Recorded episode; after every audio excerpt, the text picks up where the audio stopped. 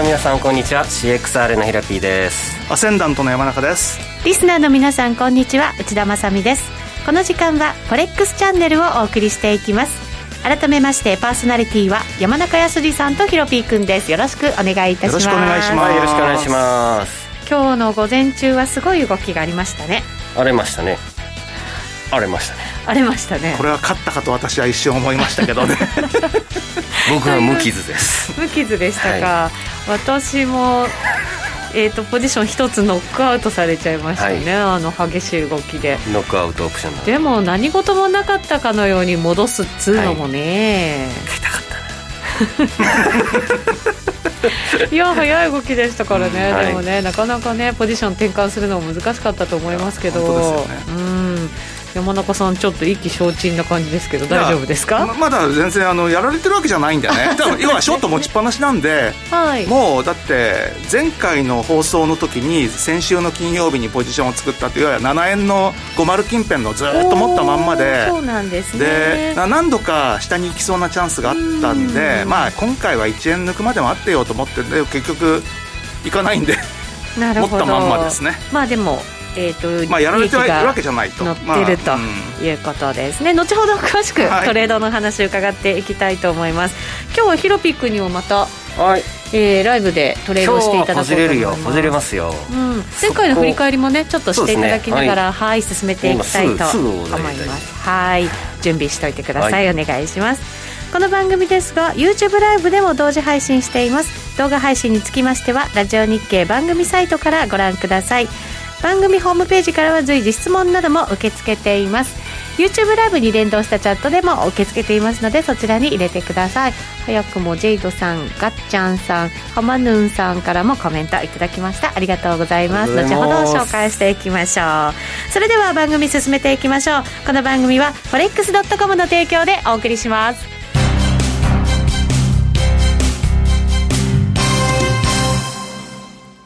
ノックアウトオプションが目標へと導く。よりシンプルな新しい通貨取引。forex.com では柔軟な証拠金設定、リスク限定、簡単なトレード設計のノックアウトオプションの取引が可能です。最大損失を限定し、高い資金効率を利用しながら、利益獲得が狙える画期的な商品で、1000通貨相当からお取引いただけます。ノックアウトオプションなら、リスクをコントロールしながら機会を逃さない。トレードに優位性を。ノックアウトオプションや FX なら、forex.com でぜひお取引を。講座のお申し込みや詳細は、forex チャンネルの番組ページをご覧ください。外国為替証拠金取引及びオプション取引は、元本及び収益が保証されているものではありません。FX 取引はレバレッジを利用して取引代金に比較して少額の証拠金で取引を行うために相場の変動による価格変動やスワップポイントの変動により思わぬ損失が発生する場合があります。お取引の前に契約締結前交付書面などを必ず熟読し、取引の内容、危険性などをご理解いただいた上で、ご自身の判断と責任にてお取引ください。ゲインキャピタルジャパン株式会社、金融商品取引業、関東財務局長、金商第291号。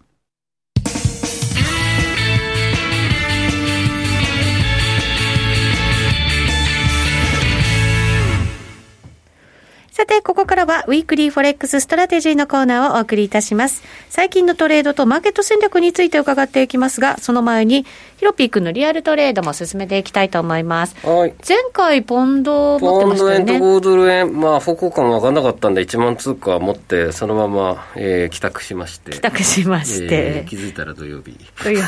あらららら。ポジションそのままで？ポジションは、はい、あの、あの時は、上方向で見てて、ノックアウトされちゃった感じですか？ノックアウトされて、ただやっぱりすごく急落してくれたんで、はい、まあ、損切り、えー、しといてよかったなと。確かに救われましたね。まあ、ね。勝手にしてくれたっていう。ね。はい、はい。ということで、今、ユーロ円を速攻5枚で、5万通貨で入っちゃいました。ちょっと待って、ユーロ円を、はい、えっと、これはヒロピー君はずっと上方向で見てましたけど、はい、今日も上今日のね、あの、ナバロさんの発言で上下したんで、はい、はい下突っ込んだ売ったやつがまだ残ってる可能性があると思って、うん、これはまず絶対押収時間やってくるだろうとそうすると、下で売った人たちが残ってるってことは、さらに上に行くと苦しくなってくるから、手締まって買い戻しに動いてくるっていうこと。えっ、と、そうですね。はい。今の短期の戻り売りしてるプレイヤーが出てくるかなと思いまして、はい、えー、売り込みに行きました。ユーロドルも入っちゃうかなとか、売り売り込みに行きましたっていうのは、あ、ごめんなさい。いやいや、あの、売り込みに、えー、あ、じゃあ、打ち込んできた人がいるであろうという想定で、はいうん、えー、買いを狙って。買いを狙って、はい、えっ、ー、と、今120円後半ですけど、120円いくつぐらいで、はい、ちょうどぐらいです、今のプライスぐらいですね。120円、今75、74ぐらいです。そうですね、75ぐらいで。75ぐらいでエントリーしたと。はい、しちゃいました。早かったですね、今日のエントリーは。い、や、でもユーロドルも今、あとちょっと、あともう一ロットいっちゃユーロドルもやりたい。ユーロドルはどっち方向ですか？もちろんこれも、はい、うん、ちょっとそうですね。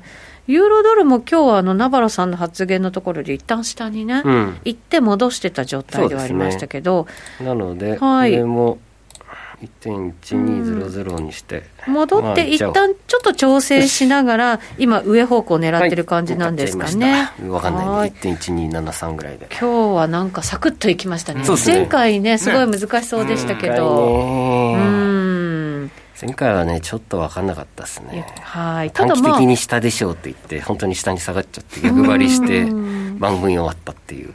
不甲斐ない結果だったんで、はい、ノックアウトされたとしても、それでもまだ10万円弱ぐらいね。10万飛んで240円、はい、240円残ってました。そうですね、残ってましたね。だからね。はい。はい、これは行きたいですね。はい、はい、ということで、えー、10万円の資金に対して、まさかの6枚ポジションを取るという。はいはい、ということは、えー、じゃあ、ヒロピー君は、全体相場もちょっと上に戻るんじゃないかというのが今晩の見立て。うん、そうですね、うん、今晩どころか、欧州、入浴時間前までで、ちょっと見たいかなと。相場を予想して。いる、うん、でもまたすぐ戻っちゃうような気もしてるんで、うん、それは今の感じだと、需給をメインに考えてる感じですよね。まあそうですね、あとまあ、水星逆行中ですしね。山中さん、まさにそれらしい動きでしたね、今朝は。ちょっとそれらしすぎちゃってね。出た、出たと思って。水星が逆行って、そもそも荒れるとか言いますよね。そう、だから悪い材料出たら絶対買いなんですよね、あの午前中の。えー、そういうことなの、なんだ悪い材料さらに悪くなるっていうことじゃなくて。いやどちらかというと騙しに終わるっていう騙しですよね。やっぱなしっていう報道ですもんね後から。何なんでしょうねこのとか。これは、ね、僕はあのやっぱりいつもやってる B, B 社がいけないんじゃないかと思いますよ、ベンダーの。いつもやってる B 社？あのいつも大体こういうのでやらかすっていうかね、はい、先走りして、ね、B 社か、はい、世界最大の B 社ですね。あのもともとはね、そのニュースっていうよりは、まあ、レートとかそういう方が強かったんですけども、はい、ニュースは結構エキセントリックな、え？っていうようなニュースが出て、びっくりすること最初多かったんですけど、うん僕もだから今日あの会った時におっと思ったけどあ、うん、B 社か。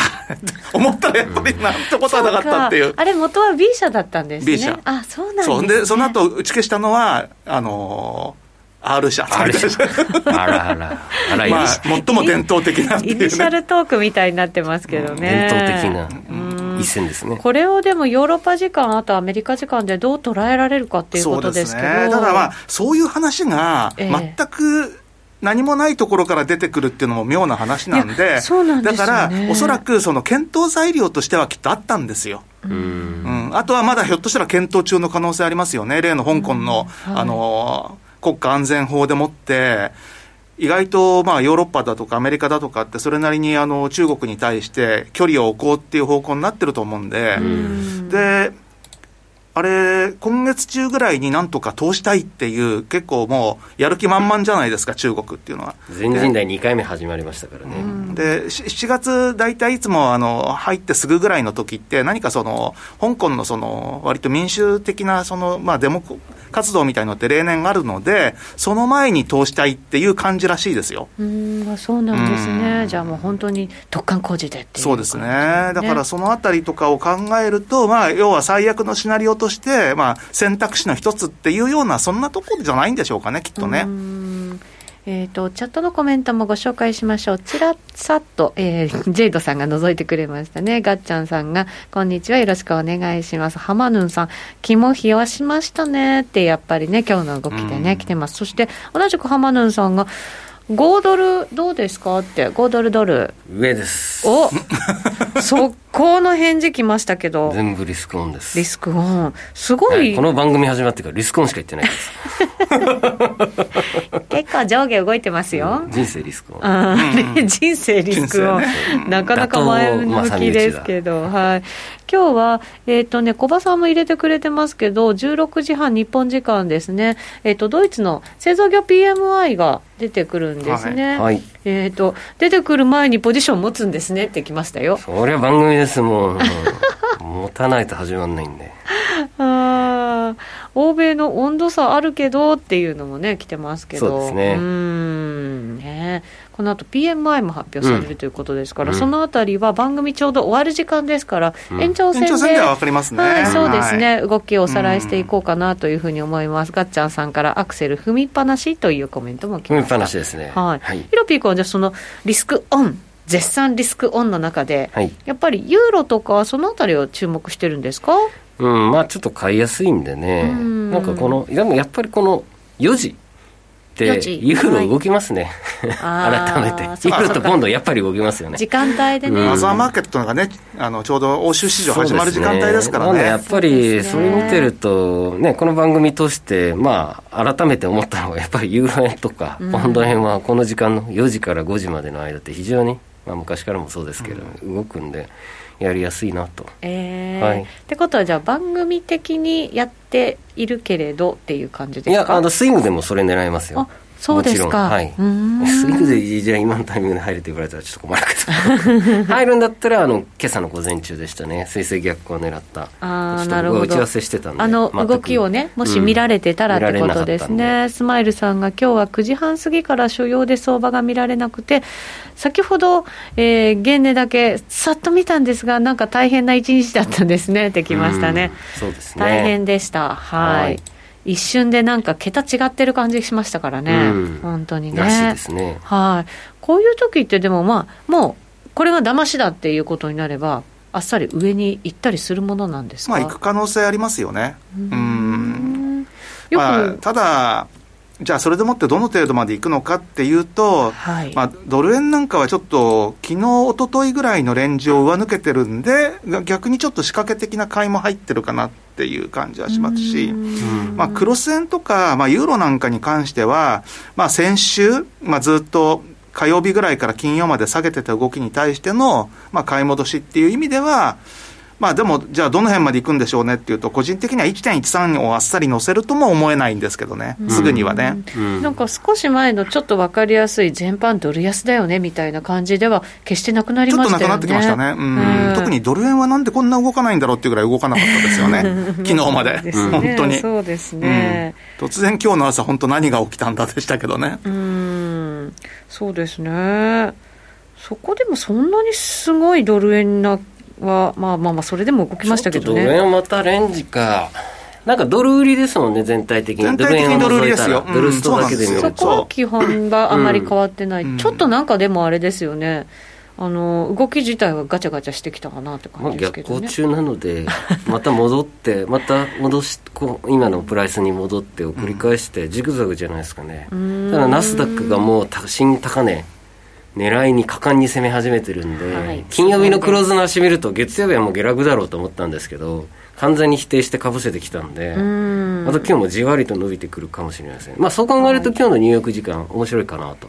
はい。はい、えー、コーナーそろそろ終わりになりますが、ポジションどうでしょう？ちらっと移しますか？えっと、変わってないんで変わってない。あんまり変わってない。はい。はい、狙いはですね、120の50からの押し目が絶好だと思います。120からの ?50 ですね。50? はい。はい、了解です。120.50ユ円ですね。そこまで落ちたら？買い増しします。買い増しするということですね。指標で落ちたら買い増ししてはい。戦略はしっかり決まっているようでございます。以上、 Weekly Forex Strategy でした。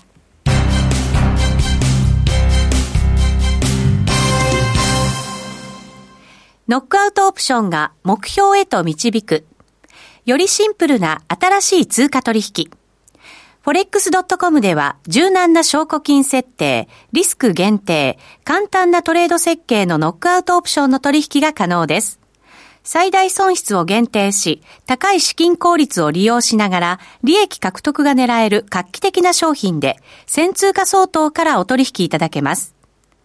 ノックアウトオプションならリスクをコントロールしながら機会を逃さない。トレードに優位性を。ノックアウトオプションや FX なら forex.com でぜひお取引を。講座のお申し込みや詳細は forex チャンネルの番組ページをご覧ください。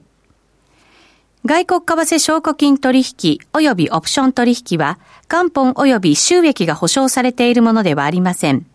FX 取引はレバレッジを利用して取引代金に比較して少額の証拠金で取引を行うために相場の変動による価格変動やスワップポイントの変動により思わぬ損失が発生する場合があります。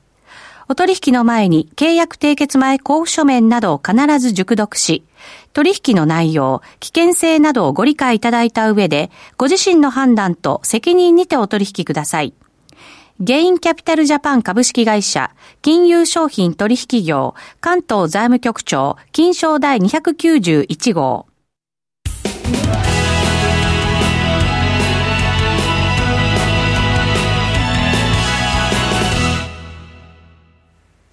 さて、ここからは FX、えー、フォレックスラウンジのコーナーをお送りいたしましょう。ヒロピー君、ちょっと動きありました、為替。えっ、ー、と、ユーロ、上跳ねましたね。はい、いきなり1万2000円。えっ、ー、と、ドイツの、えっ、ー、と、PMI が出てくるのがこの後なんですけど、フランスが先に出てきて。フランスはなんか良かったんじゃないかな。うんとね、結果、小葉さんが入れてくれましたね。えっ、と、52.1っていう数字が結果で出てきて、予想が46だったので。50超えたのはポジティブですね。はい、そうですね。これでドイツも50超えてたら、一気に120。2円ぐらいまでいっちゃうんじゃないかな、これだからユーロだけじゃなくて、他の通貨も本当にヒロピー君が言うように、リスクオン、一気に切り替わった感じがありますね。はい。はい、逆行中だから全否定すぐ この後ドイツが出て、全否定なんてことにならないといいんですけど、ね、間違えたなそう そうそうそう。そうはい、そんなことにならないといいなと思いながら、はい、ここからはゲストをお招きしております。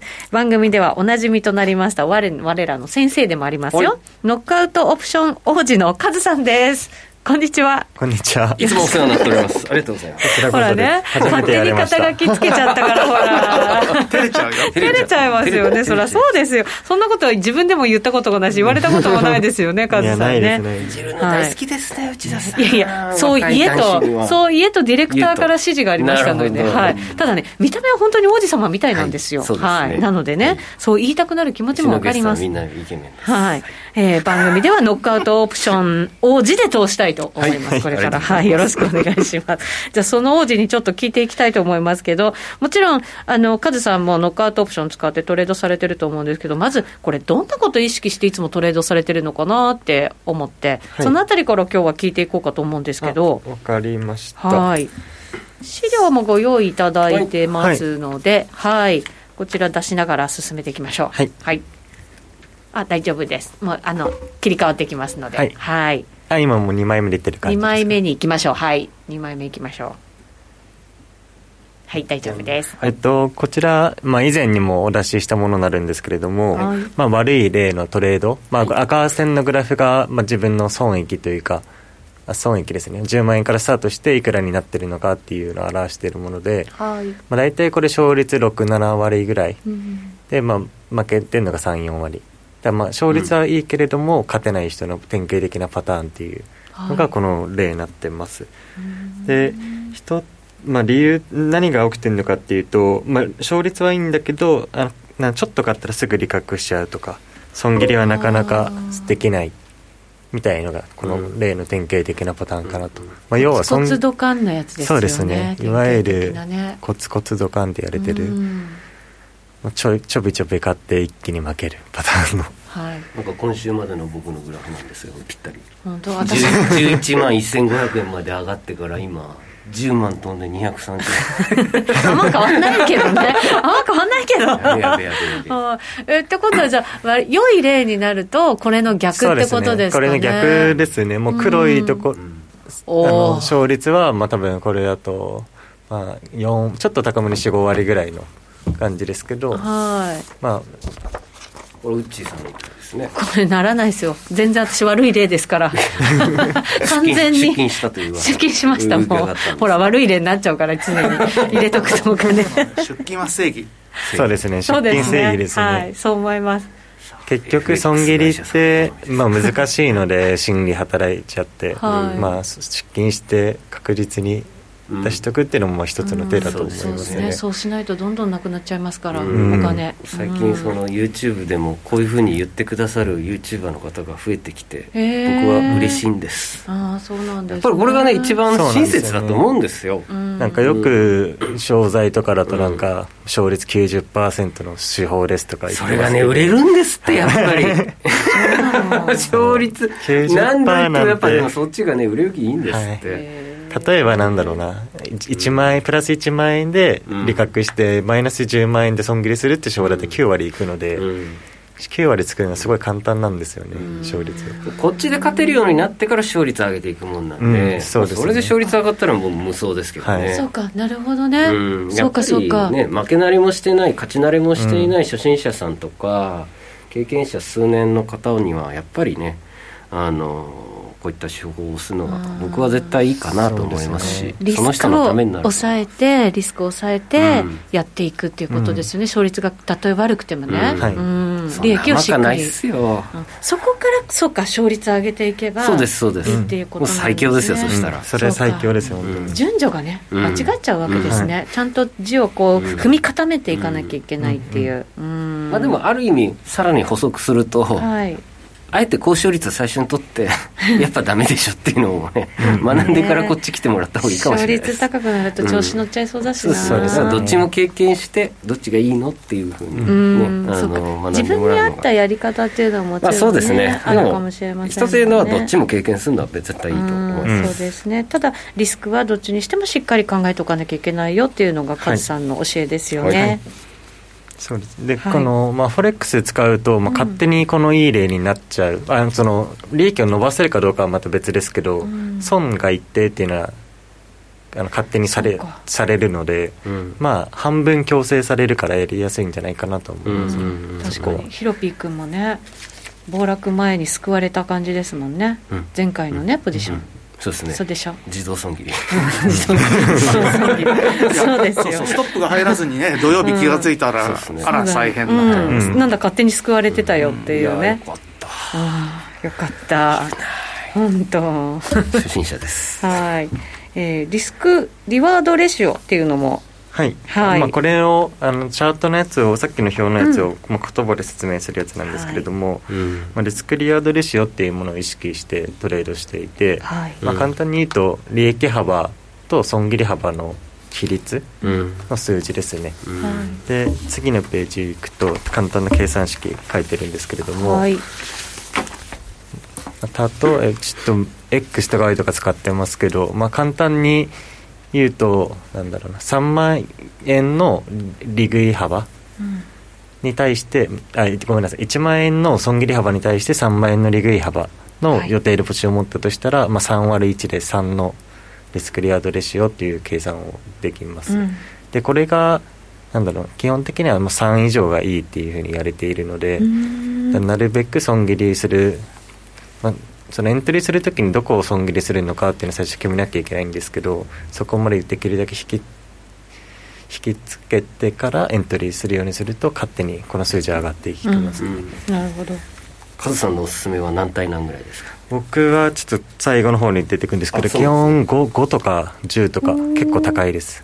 えっと5対10はい。ああなるほど。あうん？えっと1対22つ損切りが1万だったらリーグ A は10万とか。ああなるほど。すごいですね。結構広げます。へえ何回も損切りしまくりますすごいですね、はい、じゃあ勝率は決して高くないけどっていうことですね。そうですね。前僕のコミュニティの人に、あの以前ノートつけてたんですけど最近つけてなくて。で最近の勝率出してもらったら、まあ、4割ぐらいって言われましたね、僕は。素晴らしいでも4割いや十分いい十分ですよね、うん、うん。リスクリワードが2あれば4割でも十分なので、大体リスクリワード12とか上手い人は13にしてますよね。13で勝てたらすごいですよ。13だったら勝率34%以上でプラスですから。うんここを目指してねそうですね。いけるといいんですね、まあ、スキャルのやっぱすごい人はねバリバリこれだけで食ってるっていう人は大体13ですよね。13、うん、リスクリワードのその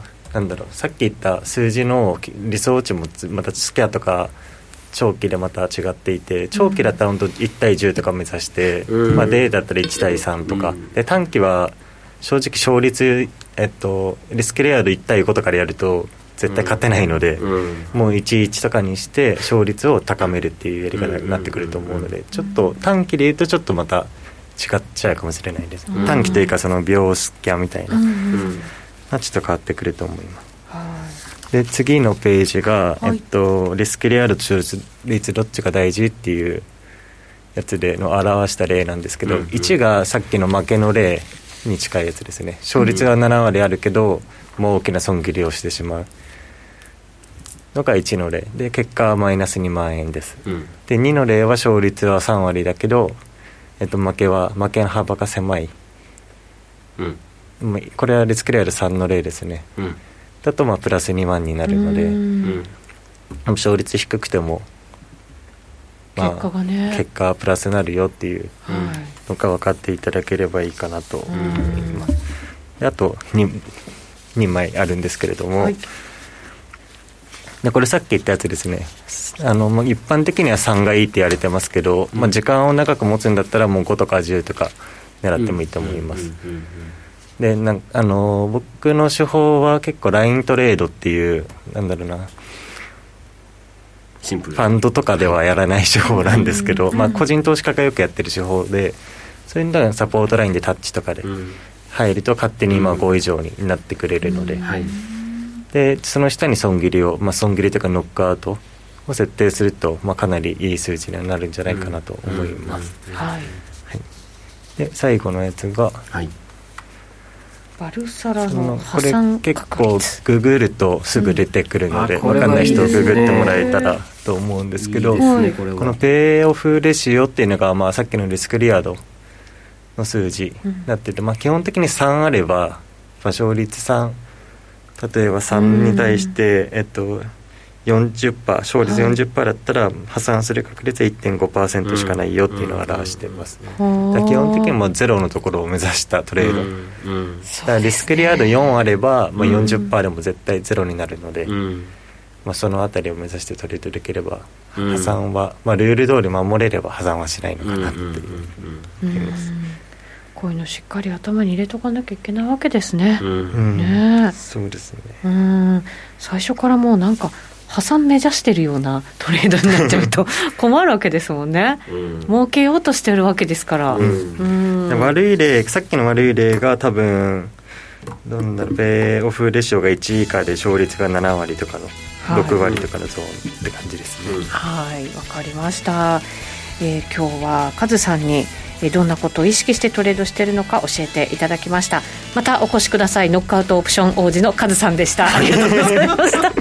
あえて最後つけてみました。ヒロピー君トレードしてますのでこの後の延長戦で結果発表していきたいと思います。今後の戦略も練っていきましょう、はい。えー、リスナーの皆さんとはこの辺りでお別れです。YouTube ライブの延長配信ご覧ください。この番組は forex.com の提供でお送りしました